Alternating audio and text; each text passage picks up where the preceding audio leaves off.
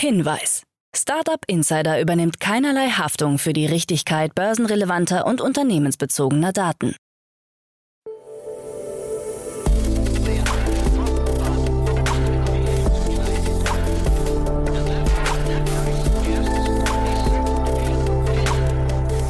Startup Insider Daily. Morgen Update. Einen wunderschönen guten Morgen und herzlich willkommen zu Startup Insider Daily. Mein Name ist Jan Thomas. Heute ist Dienstag, der 22. März. Ja, und das sind heute unsere Themen. Ein russisches Gericht verbietet Facebook und Instagram. Joker macht sein Europageschäft dicht. Die Grüne Liga sieht Teslas Genehmigungen kritisch. Eine möglicherweise undemokratische Konzentration der Besitzstruktur bei ApeCoin und einer künstlichen Intelligenz ist es gelungen, Grundslaute von Schweinen zu übersetzen. Heute bei uns zu Gast im Rahmen der Reihe Investments und Exits ist mal wieder Otto Birnbaum von Revent. Ja, und wir haben zwei coole Themen besprochen. Ein Riesenthema aus dem Fintech-Bereich und ein ganz spannendes Unternehmen aus dem Health-Tech-Bereich. Kommt auch sofort nach den Nachrichten mit Frank Philipp. Aber wie immer der kurze Hinweis auf die weiteren Folgen heute. Um 13 Uhr geht es hier weiter mit Instafright. Bei uns zu Gast ist Philipp Ortwein. Er ist der Co-Founder und Managing Director von Instafright. Und Instafright kennt ihr vielleicht, ist ein Unternehmen aus dem Logistikbereich, hat gerade seine Series B Finanzierungsrunde abgeschlossen, über 40 Millionen Dollar, hat mittlerweile mehr als 200 Mitarbeiter und dementsprechend ist das Unternehmen schon ziemlich reif, ziemlich am Durchstarten. Und wir sprechen eben über das Geschäftsmodell und natürlich über die Runde. Ist ein cooles Gespräch geworden, finde ich. Kommt um 13 Uhr und um 16 Uhr heißt es wie jeden Dienstag VC Talk. Dieses Mal zu Gast ist Shika Aluvalia. Sie ist Investor bei Balderton und Balderton kennt ihr wahrscheinlich, ist ein ja, sehr etablierter großer Fonds aus London, die aber natürlich auch in ganz Europa investieren, in Deutschland sehr aktiv sind. Und äh, das Gespräch mit Chica hat mir großen Spaß gemacht, weil sie auch selbst vorher Gründerin war und wir haben eben auch über ihre Gründerhistorie, ihre Erfahrungen gesprochen.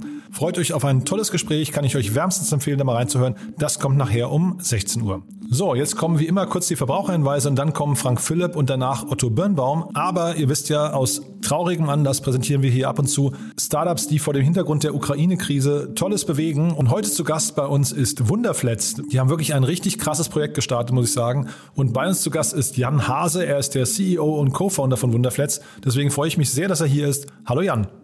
Ja, hallo Jan. Schön, dass du da bist.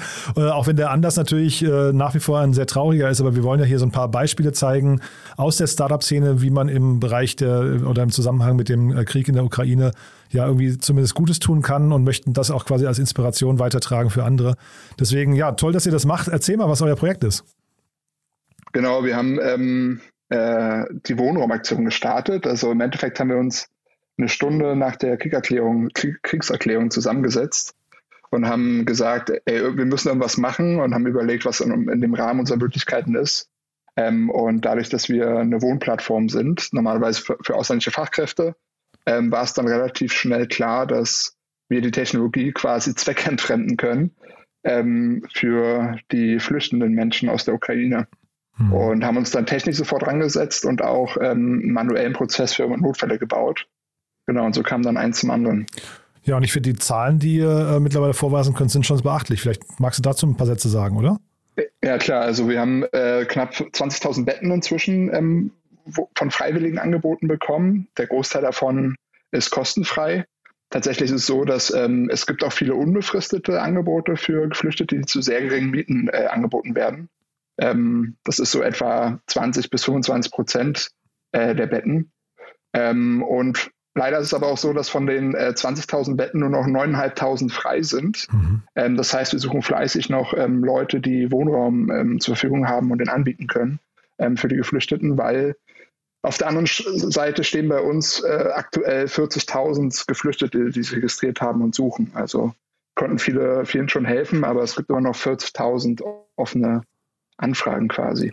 Und was muss man tun, um bei euch mitzumachen? Welche Art von, was nicht, Unterkunft muss man bereitstellen?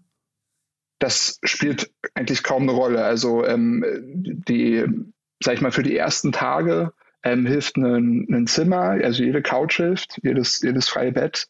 Ähm, was aber natürlich auch die Menschen brauchen, sind langfristige Lösungen und Perspektiven. Also bei uns heißt das so, ab, ab einem Monat ähm, kann man richtig stark helfen, weil die Leute, die jetzt in so in, in den Aufnahmezentren waren oder bei Privatleuten untergekommen sind, ähm, die können da oft nicht für immer bleiben. Ähm, und Genau, das heißt, langfristiger Wohnraum, sei es ein freies Zimmer, eine freie Wohnung. Ähm, ja, das hilft. Gibt es denn vielleicht jetzt den Menschen, die vielleicht ein Zimmer haben, aber noch nicht drüber nachgedacht haben oder sie vielleicht noch zögern, sagen wir vielleicht diejenigen eher, Kannst du denen irgendwie äh, Erfahrung mitteilen, äh, mit was sie rechnen müssen? Ist das, äh, gibt es da Komplikationen oder, oder gewinnt hinterher die gute Tat, würdest du sagen? Ja, also was man natürlich äh, sehen muss, ist, dass äh, das sehr individuelle Schicksale sind und sehr individuelle Menschen natürlich auch in Gruppen. Also in, in, den Medien wurde sehr schnell das Bild gezeichnet von Frauen und Kindern, also jungen Frauen mit, mit jungen Kindern, die ankommen, aber das ist natürlich nicht nur der Fall. Es gibt auch, ähm, es gibt auch Männer, die, äh, die, die flüchten.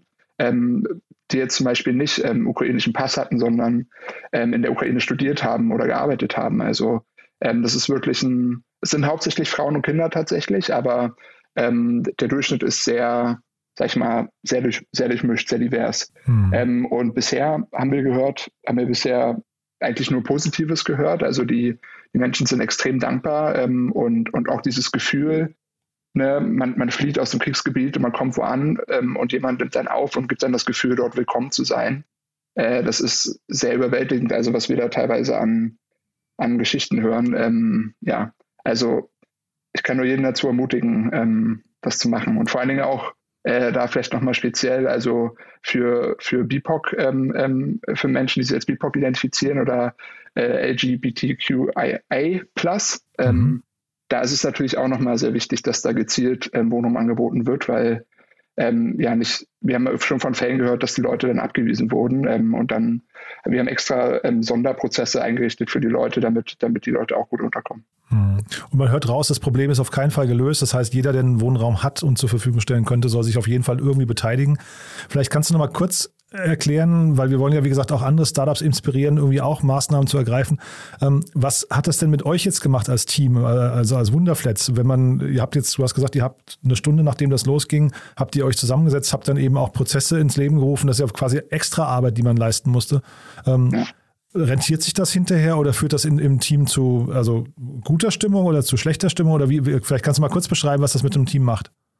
Ja, also äh, zur Rentabilität, da habe ich keine Ahnung. Also wir, wir machen das jetzt, weil, weil Hilfe gebraucht wird und ähm, das äh, ist auch überhaupt gar kein Thema, also bei niemandem im Team. Äh, was es im Team gemacht hat, ist, es hat total viel Energie freigesetzt. Also ähm, wir sind ein sehr durchmischtes Team. Wir haben auch ähm, Leute aus der Ukraine bei uns im Team, ähm, die natürlich äh, emotional da sehr stark äh, dran gebunden sind. Ähm, mein, mein, Mitgründer Akadi ist ja selbst ähm, ähm, aus der aus Russland ähm, mit seiner Familie geflüchtet 2001. Also der hat auch nochmal einen sehr, ähm, einen sehr persönlichen Antrieb, sage ich mal, für, für die Sache. Mhm. Ähm, neben all dem, was, neben der, all der Hilfsbereitschaft.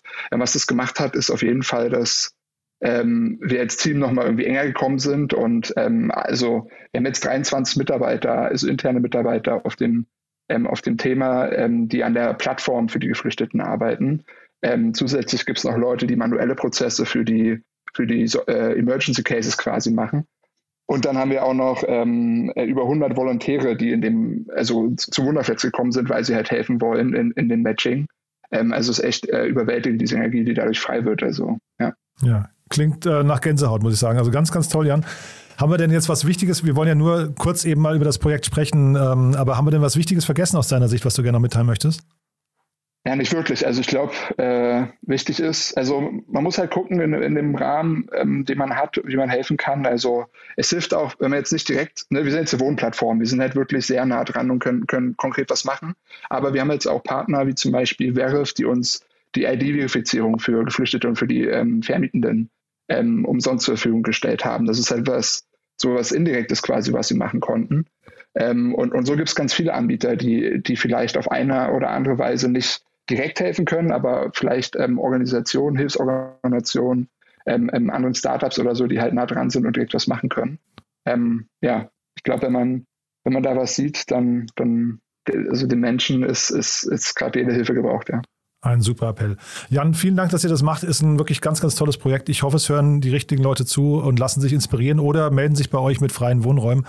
Vielen, vielen Dank schon mal und ja, weiterhin viel Erfolg. Ja, danke dir, Jan. So, das war Jan Hase, der CEO und Co-Founder von Wunderflats und wir machen sofort weiter mit den Nachrichten mit Frank Philipp, aber wie angekündigt ganz kurz vorher noch die Verbraucherhinweise.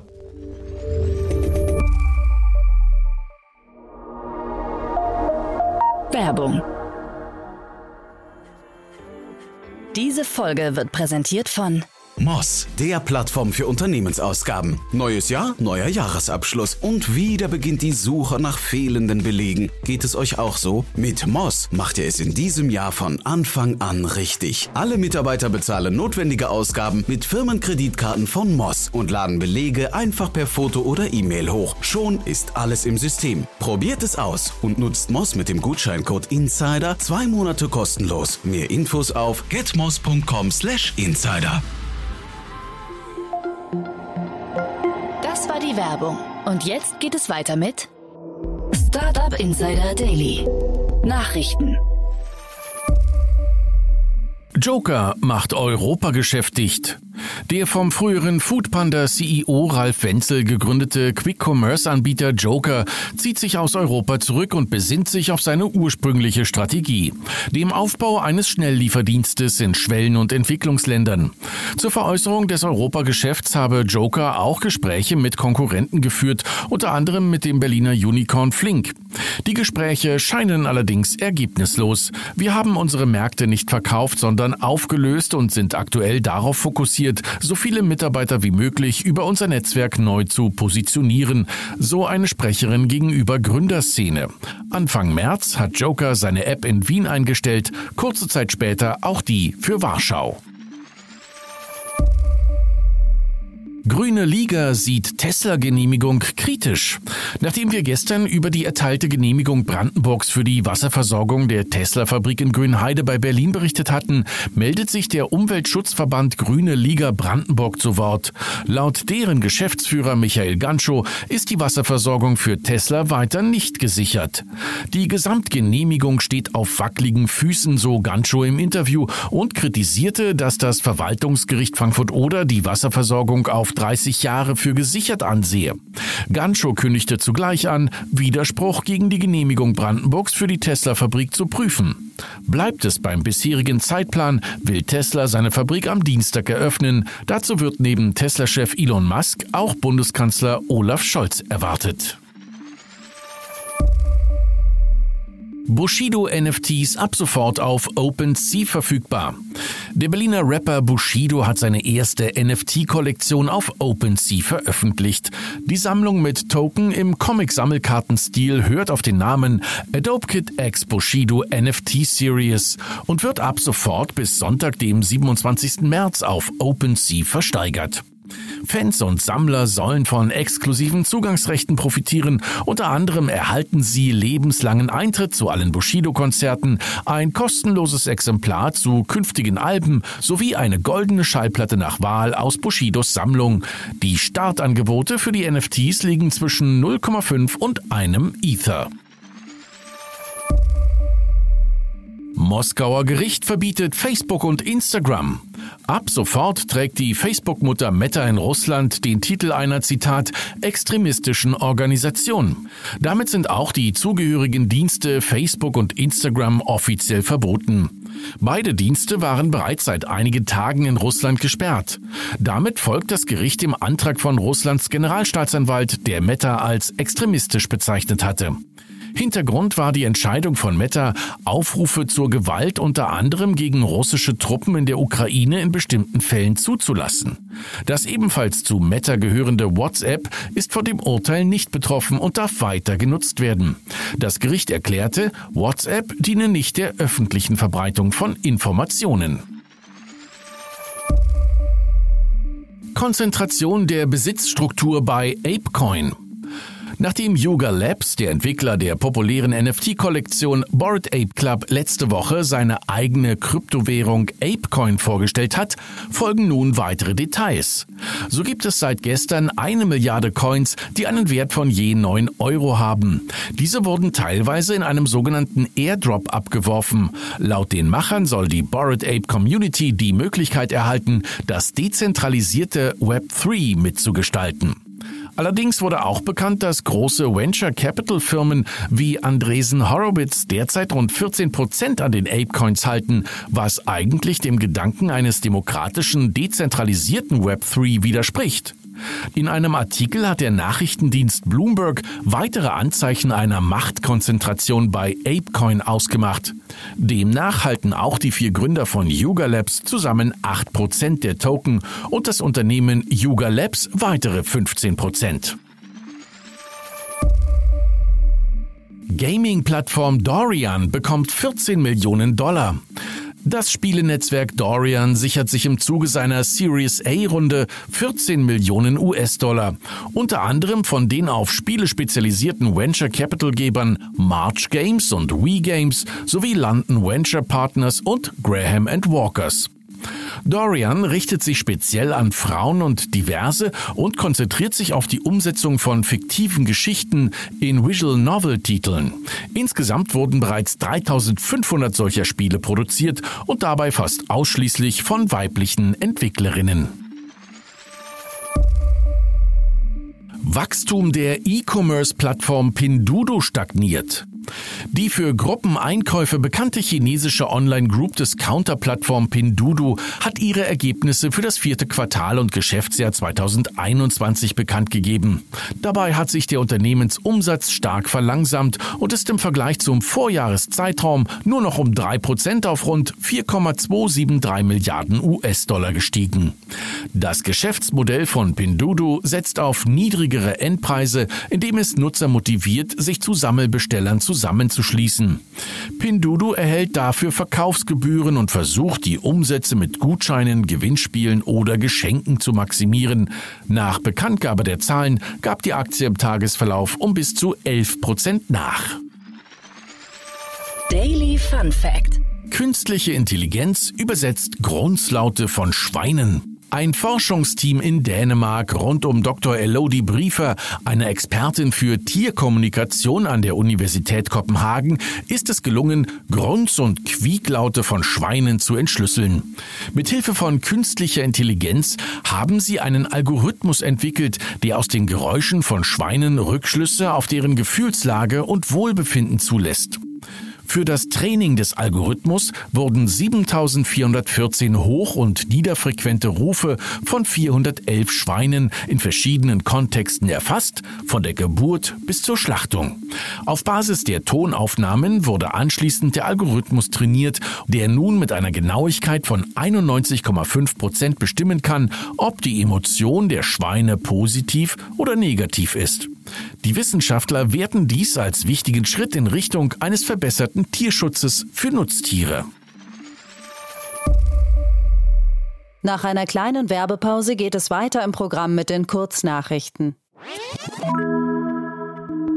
Wusstest du, dass es Startup Insider Daily auch als täglichen Newsletter gibt? Montags bis freitags jeden Morgen pünktlich um 8 Uhr die wichtigsten Nachrichten des Tages aus der deutschen und internationalen Startup-Szene. Für dich recherchiert auf über 500 Nachrichtenseiten und redaktionell zusammengestellt, damit du nichts verpasst. Kostenlos abonnieren auf www.startupinsider.de.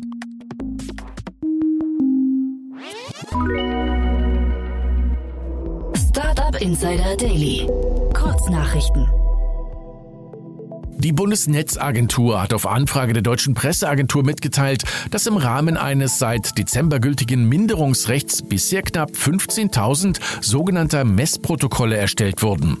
Mit diesen soll geprüft werden, ob die zur Verfügung stehende Datenrate der von den Internetanbietern beworbenen entspricht. Laut Bundesnetzagentur wurden bei den Prüfungen fast ausschließlich Minderungsansprüche festgestellt. Auch Fans des Bundesligisten Eintracht Frankfurt dürfen sich freuen. Das NFT-Unternehmen The Football Club, nach eigener Aussage das erste Fußball-Metaverse weltweit, bietet ab sofort auch personalisierte Avatare im Frankfurt-Outfit. Die digitalen Fußballtrikots fungieren dabei unter anderem als Eintrittskarte für Fantasy-Fußballturniere. Im Wettbewerb um die wichtigsten Gaming-Studios hat Sony gestern die Übernahme der Haven Studios verkündet. Haven wurde von der Branchenveteranin Jade Raymond gegründet, die zuvor das Google-interne Stadia-Spieleentwicklungsteam Stadia Games and Entertainment geleitet hatte. Nachdem das Studio geschlossen wurde, hatte Raymond das Unternehmen verlassen. Google schickt die bunten Android-Maskottchen in Rente. Bislang hatte jede Android-Generation zusätzlich zur Versionsnummer einen Beinamen, der an Süßigkeiten erinnern sollte. Diese hießen unter anderem Jelly Bean, Ice Cream Sandwich, Oreo oder Honeycomb. Zu jedem dieser Beinamen gab es auch eine Figur im Vorgarten des Googleplex. Die traditionsreiche und geschichtsträchtigen Figuren wurden nun ohne Angabe von Gründen entfernt. Der Online-Riese Amazon springt auf den Trend zur pflanzlichen Ernährung auf und stellt seine neue pflanzenbasierte Lebensmittellinie vor. Diese umfasst 15 Produkte, vor allem Mandelmilch sowie pflanzliches Hühnerfleisch und Rindfleisch in unterschiedlichsten Formaten. Die Produkte sind derzeit noch nicht in Deutschland erhältlich. Und das waren die Startup Insider Daily Nachrichten von Dienstag, dem 22. März 2022. Jetzt geht es weiter im Programm mit Investments und Exits. Achtung, Risikohinweis. Startup Insider übernimmt keine Gewähr für die Richtigkeit börsenrelevanter Informationen und spricht keinerlei Anlageempfehlungen aus. Startup Insider Daily, Investments und Exits. Heute mit Otto Birnbaum von Revent. Präsentiert von KPMG Venture Services, dem besten Partner für eure Finanzierungsrunde und bewährtem Exit-Kanal. Cool, ja, ich freue mich wie immer. Otto Birnbaum ist hier von Revent. Hallo Otto. Hallo Jan. Toll, dass du wieder da bist, Otto. Und ja, ihr wart ja neulich auch zu zweit hier im Podcast. Wir haben ein bisschen über Revent gesprochen. Das heißt, die Hörerinnen und Hörer kennen euch jetzt schon ein bisschen. Aber trotzdem, vielleicht zum einen, magst du noch mal kurz erzählen, wer ihr seid, was ihr macht, nochmal so in der Kurzform. Und dann habe ich aber auch gerade gesehen, ihr habt investiert in, ich glaube, API Day oder Epi Day. Ich weiß gar nicht, wie sie ausgesprochen werden.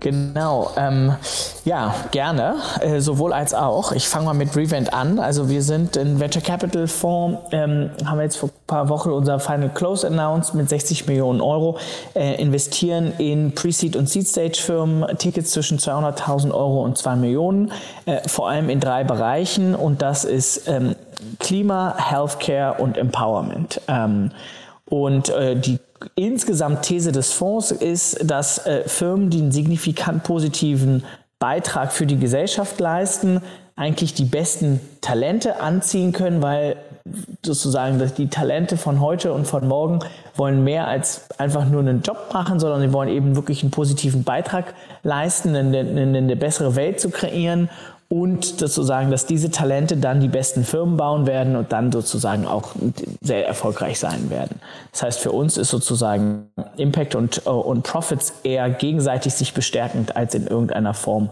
ein Trade-off. Ähm, ja, und einer unserer letzten Investments, was wir letzte Woche ähm, announced haben, heißt Happy Day. Das ist ähm, ein französisches Gründerteam, daher Happy Day. Ähm, äh, äh, und was die machen ist, sie sagen, okay, ähm, wir wollen ähm, es Firmen erleichtern, ihre Daten zu managen ähm, im ESG-Bereich um sozusagen mehr Transparenz zu schaffen. Wie sieht eigentlich ein ökologischer Footprint aus? Wie sind eigentlich deren Social Policies?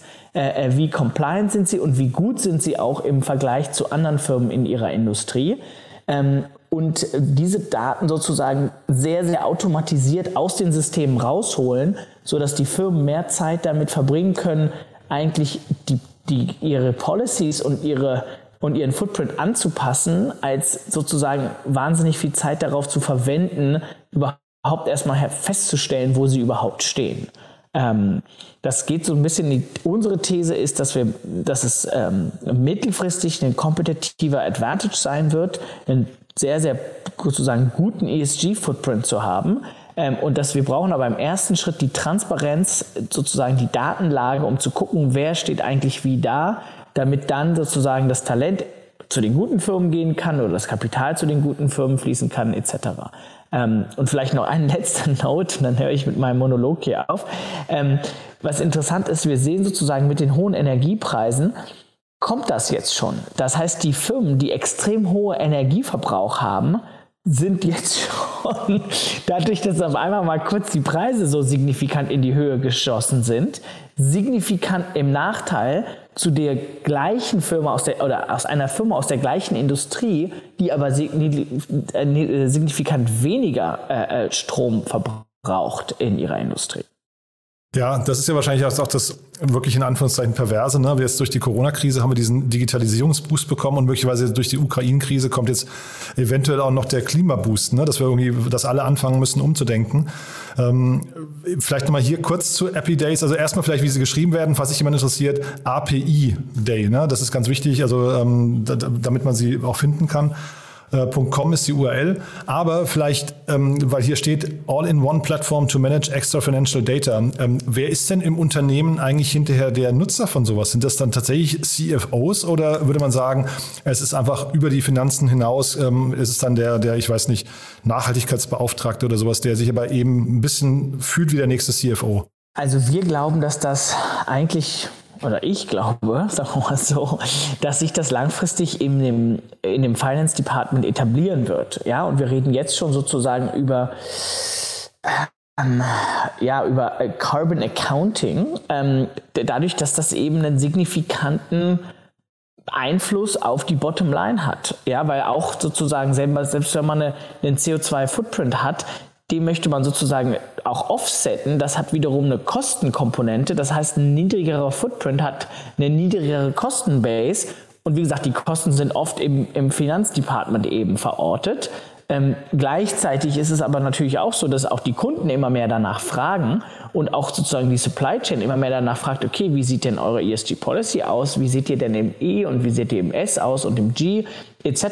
Das heißt, das sind auch ähm, also das sind sowohl Table Stacks als aber auch Differentiating Faktoren going forward. Ähm, also wir glauben, dass das schon ja, ja im Finanz- oder eben im, im Finanzdepartment wahrscheinlich verortet sein wird. Ja, also das stützt ein bisschen die These. Ich hatte neulich Paul Morgenthaler hier von Commerz Ventures, der hat auch Commerz Ventures im Detail vorgestellt und die haben jetzt ihren neuen Fonds announced und investieren in ein neues Segment. Ich glaube, der Begriff kommt sogar von Ihnen auch, äh, Climate Fintech nennen Sie den, ja. Und das ist im Prinzip ja das, was du gerade sagst. Ne? Da, da, da wird jetzt plötzlich eine Brücke geschlagen zwischen Climate-Unternehmen äh, und den Fintechs. Und, und deswegen finde ich es ganz spannend, wo das im Unternehmen hinterher aufge äh, aufgehangen wird. Mhm. Ja. Total. Ja. Das ähm, sehe ich auch so. Ja.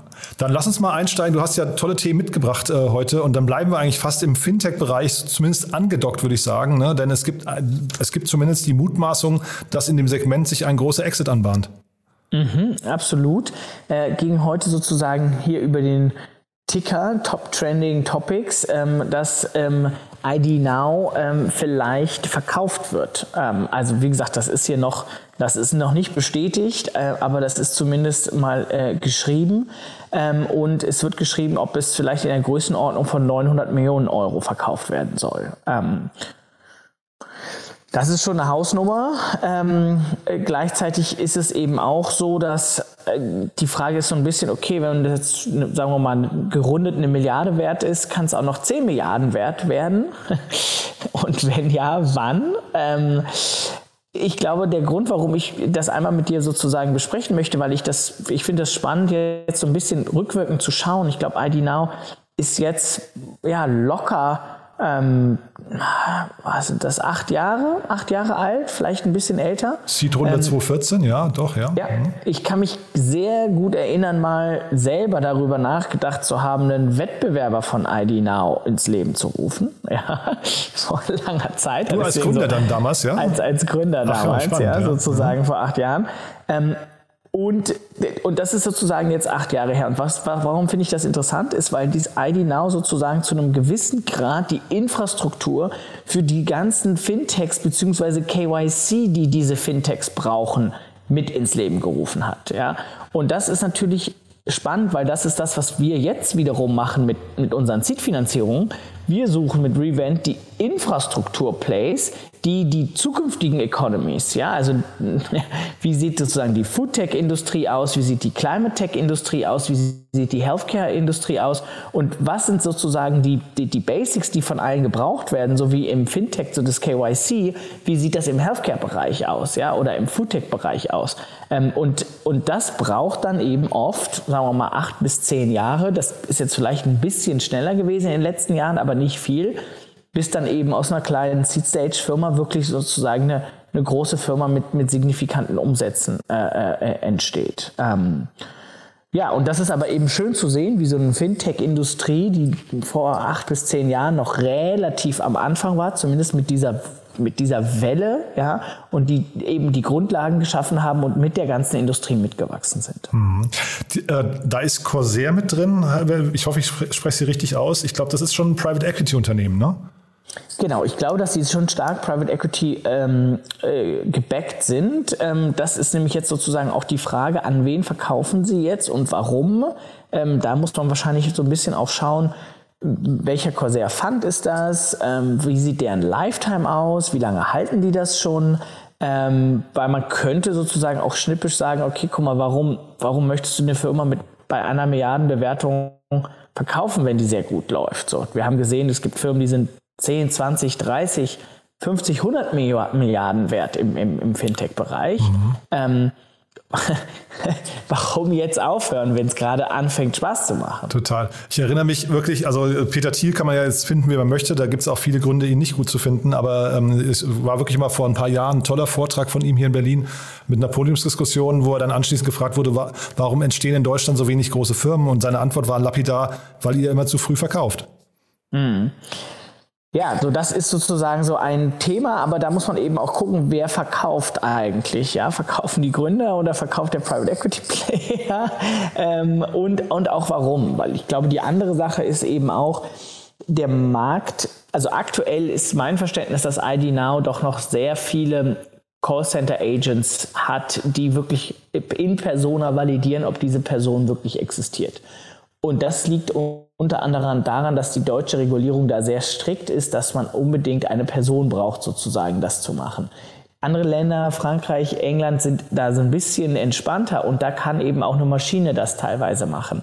Ähm, so, jetzt ist die Frage, okay, wenn du wirklich groß in die anderen Länder gehen willst, musst du dann da in, dies, in die reine Machine Learning Thema sozusagen reingehen oder löst sich die deutsche äh, äh, Regulatorik ein bisschen auf, so dass man da sozusagen weniger personalintensiv sein wird going forward.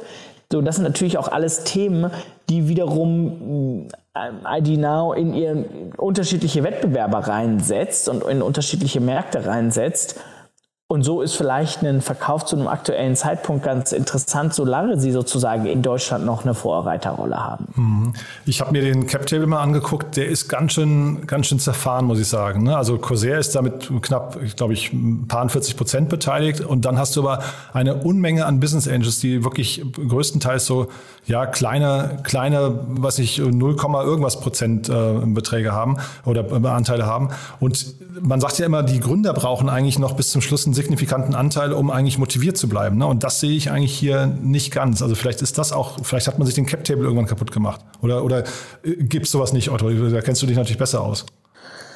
Ähm, ja, also ähm, ich habe den Cap-Table jetzt nicht so stark vor Augen, aber es ist natürlich sozusagen immer so eine Frage, wer führt das jetzt bis zum Ende und mit welchem Herzblut?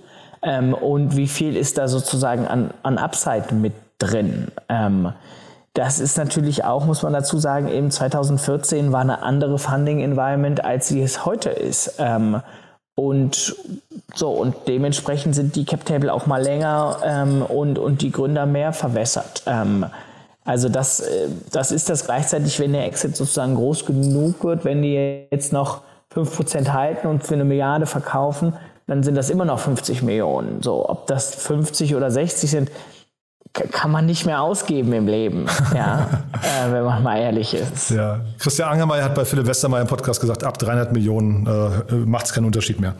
Ja, ja gut, das würde ja. ich noch ein bisschen runterlegen. Aber genau. Ja. Ne, ähm, nee, aber es ist auf jeden Fall ein spannendes Thema. Jetzt hast du gerade gesagt, äh, wer kauft sowas? Also äh, würdest, also wir haben ja beide gelesen, dass Stripe geht rein in den Markt. Du sagtest gerade, die dürfen vielleicht nicht hier wegen der Regulatorik, weil Stripe will das Ganze eben KI-basiert machen. Ähm, sind das hinterher, weil, also ich habe mich noch gefragt, ob so jemand wie die Solaris Bank oder sowas, ne, die, ähm, die ja unglaublich viele Kunden, Endkundenkontakte hat, ob die sowas nicht eigentlich selbst bauen müssten, ob die auf, also ob die nicht in einer starken Position sind, um so einem ID Now auch gefährlich zu werden. Ah, ja, könnten sie wahrscheinlich und gleichzeitig wie groß, also ich weiß jetzt auch nicht, wie viele Endkunden da sozusagen dran sind, aber wenn ich mir so die Kundenliste von dem ID Now anschaue, ähm, irgendwie N26, Sparkasse, Raiffeisenbanken, UBS.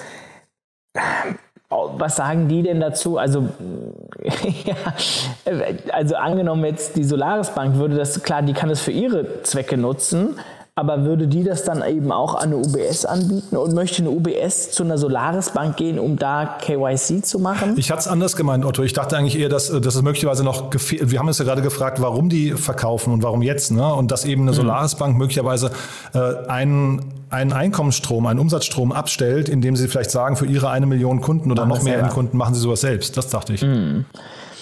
Ja, also äh, absolut, kann ich mir, kann ich mir gut vorstellen. Und ich, ich glaube, es, also wir haben uns auch den Markt in der Vergangenheit angeschaut. Es gibt einfach auch sehr viele Tech-Lösungen, reine Tech-Lösungen, die sehr, sehr stark sind. Also der Markt ich glaube, das Interessante ist, der Markt wird weiterhin eigentlich stark wachsen, weil wir immer noch sehr, sehr, sehr analog sind sozusagen und immer mehr äh, Verträge online abschließen, irgendwie unter, online unterzeichnen und so weiter und so fort. Und ich habe das jetzt bei der einen oder anderen Vertragsunterzeichnung gemacht.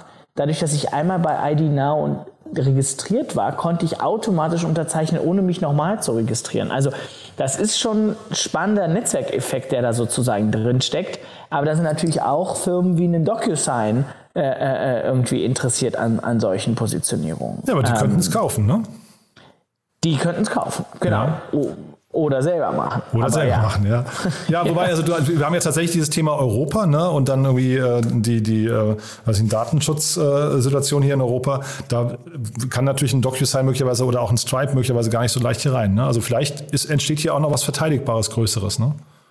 Ja, ja, und es ist auf jeden Fall, sagen wir, und das ist sozusagen auch das teilweise Interessante an dem Fintech-Markt, der ist eben auch stark reguliert und nicht ganz so einfach mal eben in alle irgendwie Länder zu exportieren. So, ja, das ist, das hat was, ist schwieriger und gleichzeitig ist es eben auch interessant, dass du sozusagen einfacher große Firmen hochzie hochziehen kannst, erstmal äh, wie einem ID und dann zu gucken, von wo aus geht man dann in welche Märkte und wie.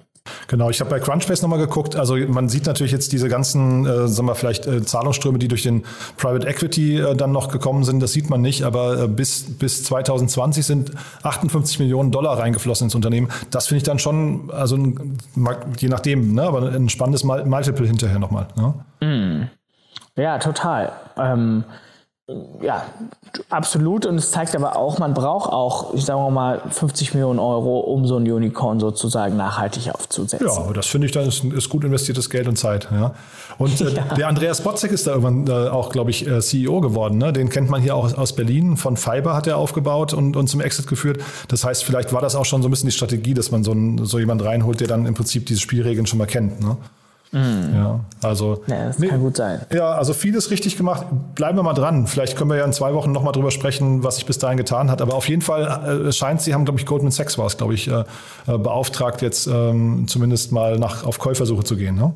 Mhm. Ja. ja, ich bin gespannt. Ja, ich auch. Du hast noch ein Thema mitgebracht, das wir noch kurz besprechen wollen, Otto. Ne? Das äh, klingt auch ganz verrückt. Das hat mich ein bisschen an Elizabeth Holmes äh, interessiert, äh, erinnert mit äh, Theranos, ja, aber auch nur entfernt. Ja, ja.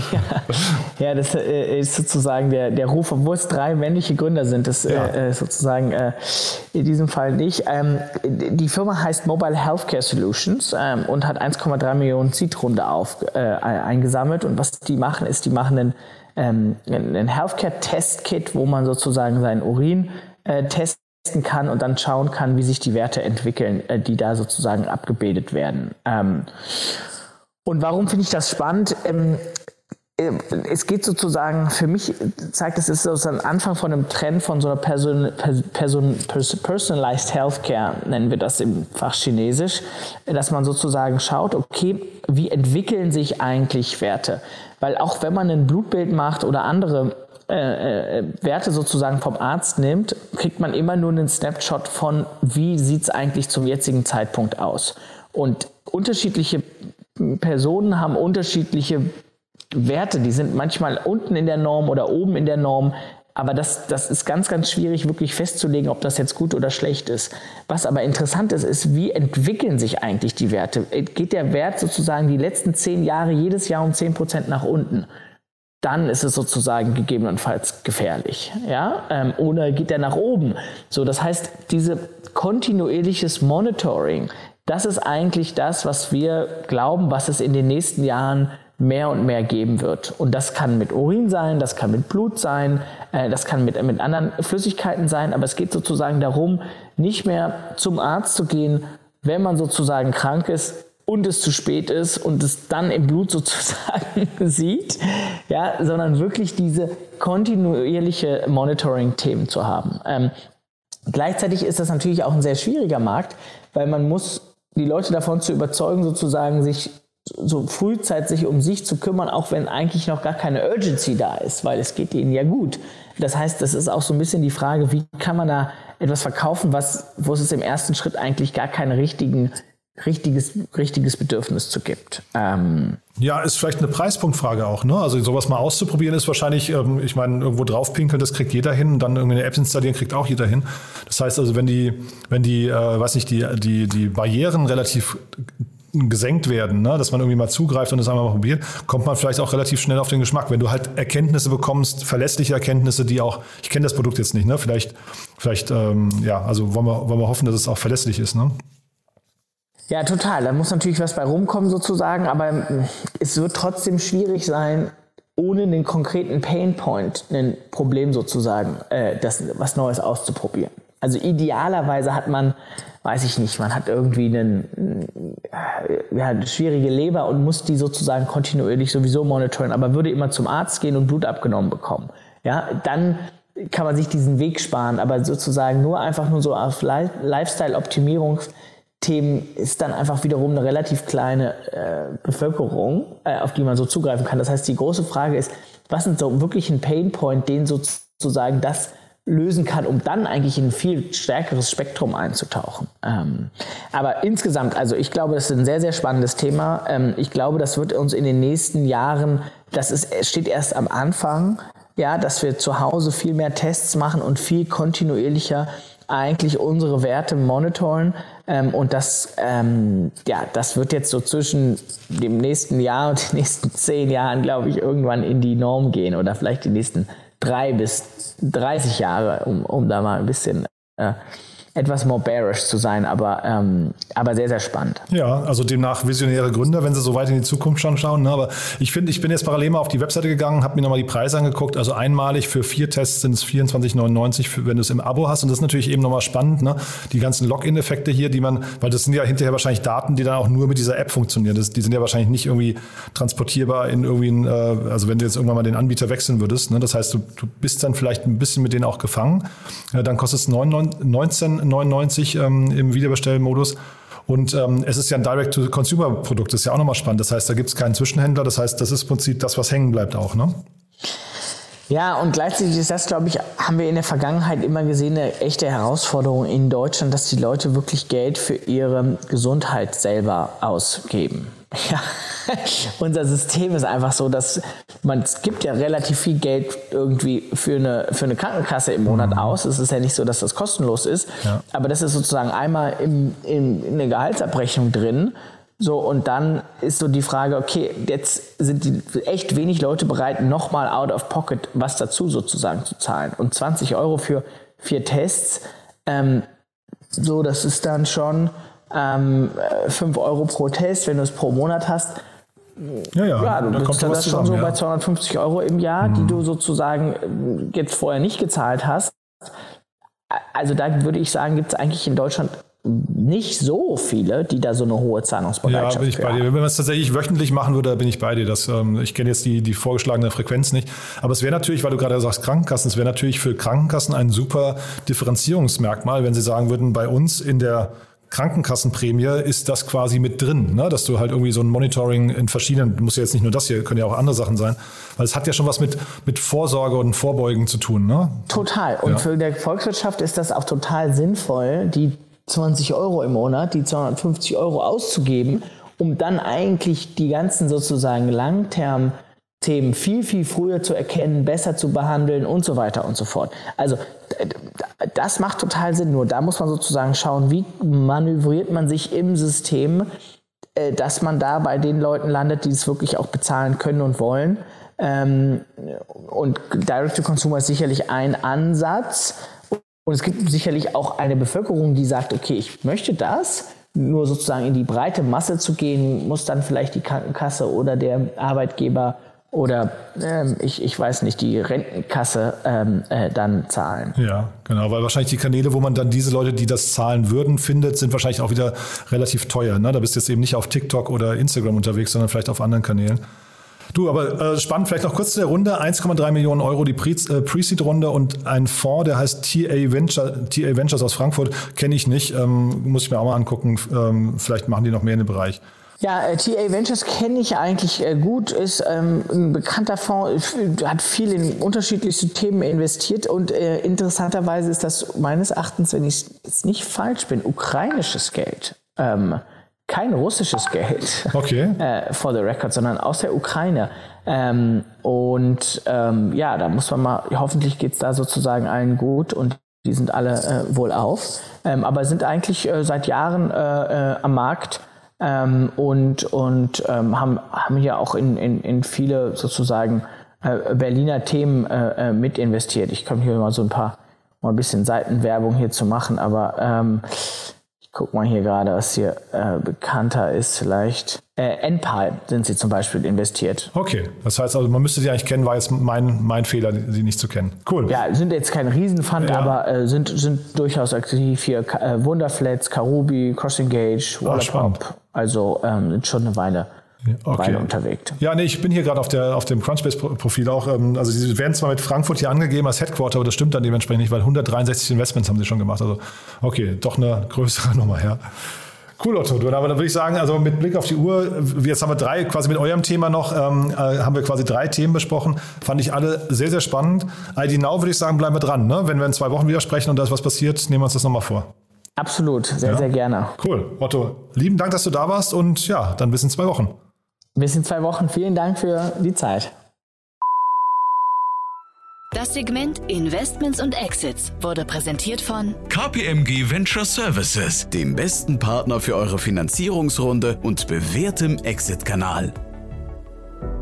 Startup Insider Daily, der tägliche Nachrichtenpodcast der deutschen Startup-Szene. So, und das war Otto Birnbaum von Revent. Ich hoffe, es hat euch Spaß gemacht. Wenn dem so sein sollte, wie immer die Bitte empfehlt uns gerne weiter. Dafür schon mal vielen Dank. Und ansonsten nicht vergessen, nachher reinzuschalten. Um 13 Uhr geht es hier weiter mit Philipp Ortwein, dem Co-Founder und Managing Director von Instafright. Wir sprechen über die 40 Millionen Dollar Runde im Logistikbereich. Und dann um 16 Uhr Shika Aluvalia. Sie ist Investorin bei Balderton. Ein Fonds, den man wirklich kennen sollte. Also von daher unbedingt reinschalten. Auch ein ganz, ganz tolles Gespräch geworden. Gerade eben auch, weil Shika vorher eine unternehmerische Vergangenheit hatte. Wir haben wirklich ein tolles Gespräch geführt. Das kann ich euch nur empfehlen. Kommt nachher um 16 Uhr. Bis dahin euch einen wunderschönen Tag und alles Gute. Ciao, ciao.